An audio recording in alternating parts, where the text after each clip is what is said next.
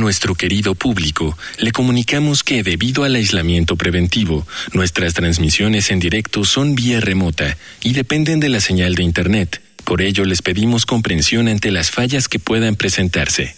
Gracias por compartir estos momentos en casa con Radio UNAM y la revista de la universidad.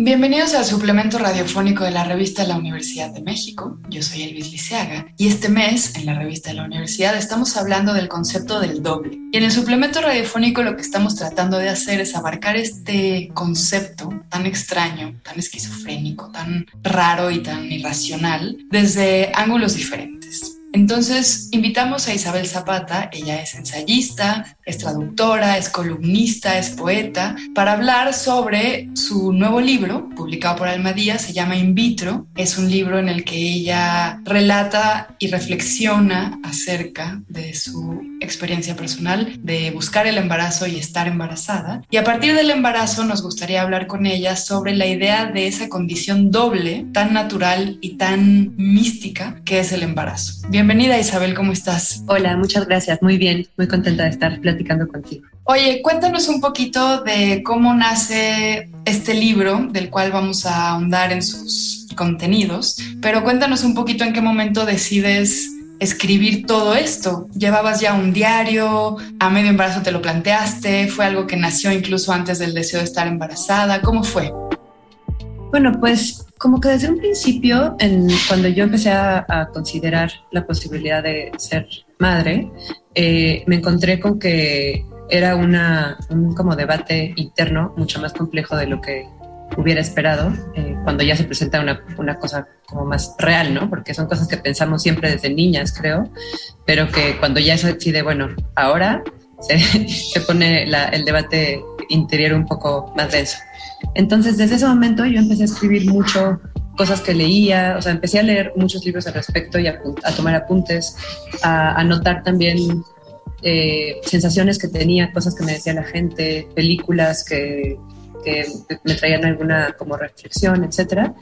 Y ese era un cuaderno que se convirtió poco a poco en este libro. Después pasó que no, no pude, eh, no pudimos convertirnos en padres tan fácilmente como otras parejas pueden y que pasamos por una serie de tratamientos fallidos primero y finalmente exitosos de mm, reproducción asistida que, es también como un procedimiento que es un viaje, ¿no? O sea, son procesos muy, muy complejos, muy costosos en todos los sentidos, que juegan mucho, como están basados en hormonas, pues tienen mucho impacto en la psique, ¿no? O sea, las hormonas son una, una cosa muy, muy poderosa.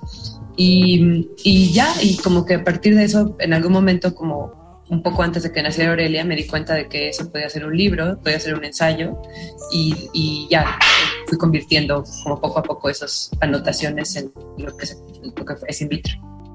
Oye, y cuéntanos un poquito de esta relación que tienes con ese otro que en ese momento, pues bueno, son diferentes fases, ¿no? En algún momento son la posibilidad, ¿no? De un óvulo fecundado, después era un embrión, después era un feto, después era un bebé, pero algo que me interesa mucho es esa relación que tenemos con ese otro ser que es de alguna manera una relación con nosotros mismos porque el otro no está debatiendo, no está dialogando, no está, todavía no tiene ninguna capacidad de participar como en esa reflexión y sin embargo está ahí y es presente y entonces en tu caso a veces está y a veces ya no está y luego vuelve a estar, como esa relación con ese doble interior, con ese ser de deseo que te hace como, o sea, es una reflexión a propósito de otro, pero con una misma, ¿no? Y eso me parece muy interesante.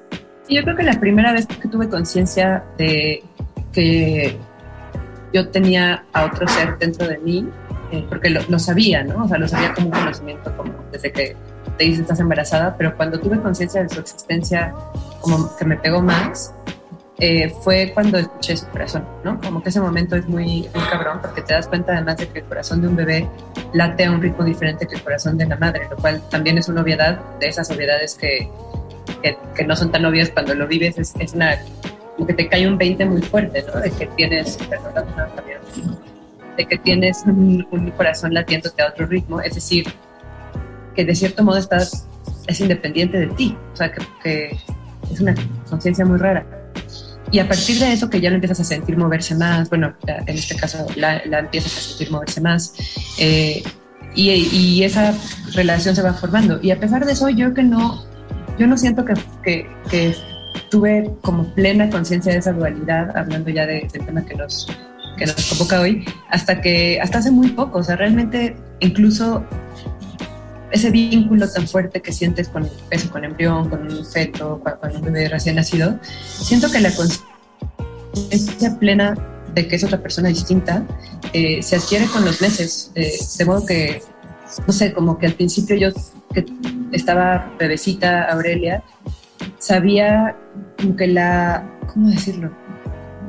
Te sigues sintiendo parte un poco de lo mismo hasta que le vas descubriendo la personalidad, ¿no? O sea, como que siento que un cambio muy grande para mí fue ver que tenía un carácter eh, distinto al mío, que se reía de cosas, bueno, ahora, ¿no? Que se empieza a reír de cosas diferentes a las que yo, a las que me dan risa a mí, como cosas le dan risa que digo, ¿por qué? ¿Por qué esto no es nada chistoso? O sea, ya cuando la ves ya te da risa, ¿no? O que le daban miedo cosas que yo no entendía por qué le daban miedo y que entonces como que late otra persona dentro de ella.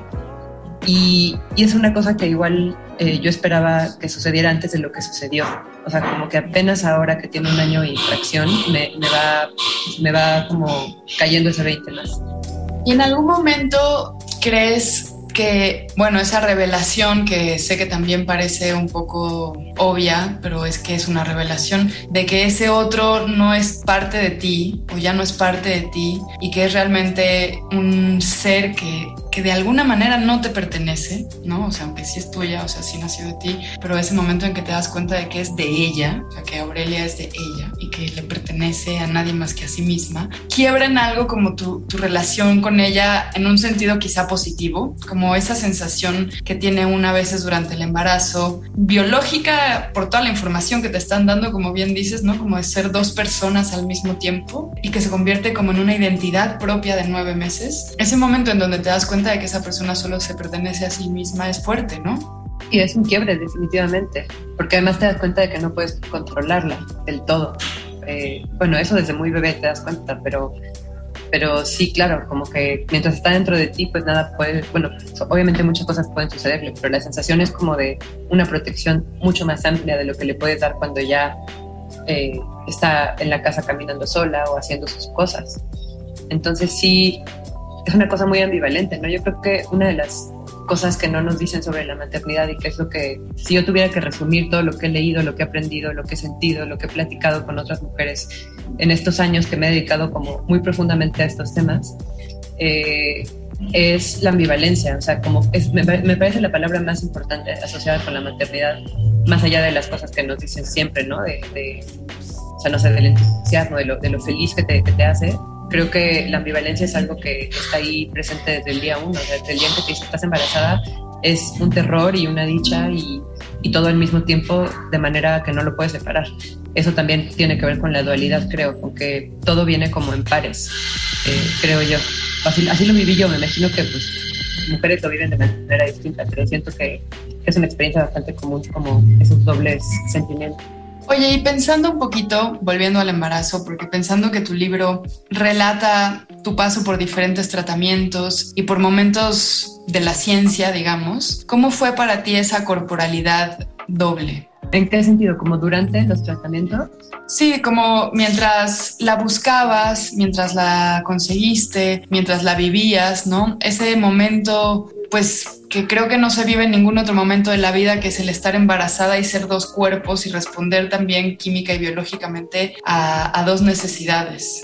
Sí, este, creo que un embarazo que se consigue a través de un tratamiento tiene la peculiaridad de que si siempre te sientes en riesgo estando embarazada y siempre tienes mucho miedo de todo lo que puede pasar, cuando fue difícil quedar embarazada, creo que ese miedo se duplica, ¿no? porque es como una cosa de, o sea, como que el, el camino fue tan eh, sinuoso, digamos, que, que, te sientes como que en cualquier momento se puede desmoronar.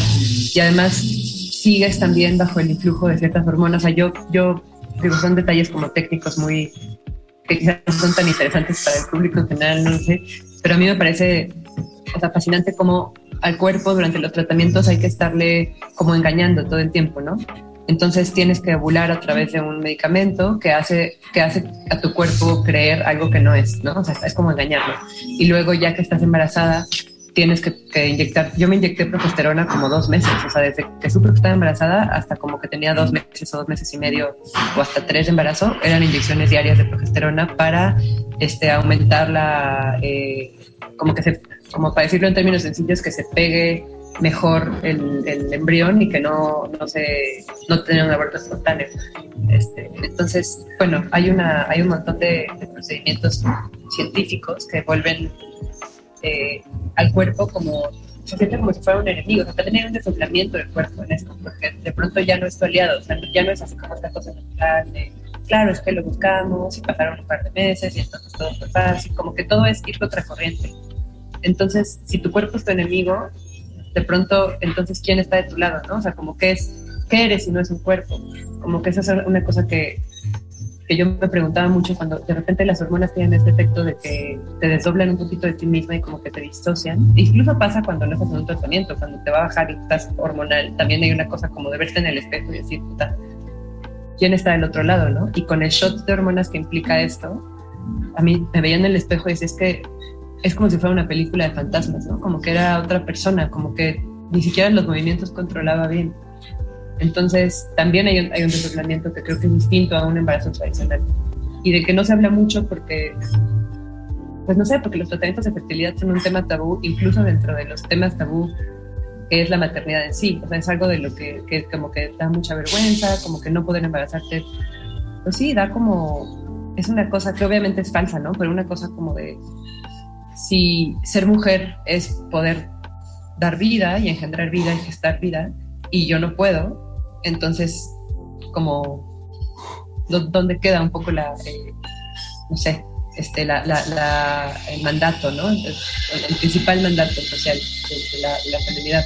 Que digo, hay que deconstruir y hay que obviamente, pero pues ahí está. O sea, digo, negar que eso existe sería un poco ingenuo, creo yo. Sí, en fin, es como, los tratamientos creo que sí tienen como un montón de efectos diferentes. Sí, me parece muy, muy importante que hables de estos temas y que salga a la luz también todo lo que supone someterse a estos tratamientos. Si bien uno siempre está como idealizando los resultados, los procesos son algo que llama muy poco la atención y a lo cual en general nos enfocamos bastante poco y es importante entender como desde el deseo de ser madre hasta antes del nacimiento como una, una etapa tan relevante como las demás y con ya lo decía, ¿no? Con una identidad propia, compleja y única para cada una de las mujeres y que explora, bueno, estos conceptos tan extraños y fascinantes como el ser dos personas y el do. Así que, bueno, te agradezco muchísimo, querido público, leanse In Vitro, es de Isabel Zapata, está recién salido del horno de Almadía. Y pues muchas gracias. No, gracias a ti, a quien nos escuche y ahí seguimos platicando. Hemos llegado al final del programa. Si quieren leer más sobre doble, les recomendamos los artículos Gemelidad de Lucía y Pablo Rafael y Rosario de María Fernanda Ampuero. Ambos artículos se encuentran en el número de este mes de la revista de la Universidad de México. Pueden consultarla gratuitamente en www.revistadelauniversidad.mx. Y recuerden que pueden coleccionar nuestros números físicos suscribiéndose a suscripciones. Coleccionen nuestros números. En Twitter, en Facebook y en Instagram nos encuentran como revista-unam. Y sobre este programa pueden escribirnos a arroba shubidobi. Gracias a Yael Weiss y a Miguel Alvarado. Yo soy Elvis Liceaga. Hasta pronto. Este programa es una coproducción de la Revista de la Universidad de México y Radio UNAM.